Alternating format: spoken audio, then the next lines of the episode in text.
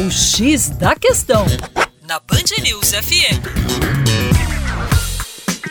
Olá, ouvinte Band News, como vai? Tudo jóia? Com você, o Juninho Lopes. E olha só, nos últimos dias tem se falado muito de um surto de febre amarela aqui em Minas Gerais.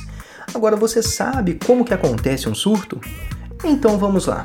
O surto acontece quando há um aumento repentino do número de casos de uma doença em uma região específica.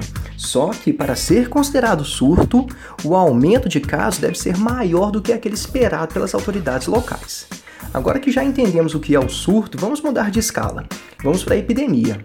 A epidemia se caracteriza quando um surto acontece em diversas regiões. A epidemia pode ter um nível estadual, quando acontece, por exemplo, em várias cidades daquele estado. Mudando para uma escala ainda maior, podemos abordar a pandemia. Pandemia tem uma escala de gravidade gigante e é o pior dos cenários. Ela acontece quando uma epidemia se espalha por diversas regiões do planeta.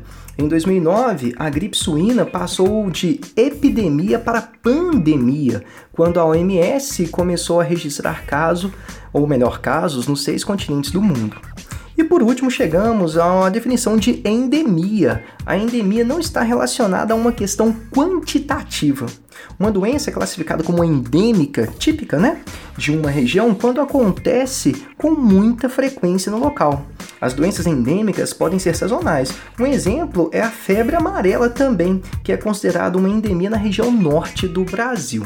É isso aí para mais, acesse educaçãoforadacaixa.com. Até logo.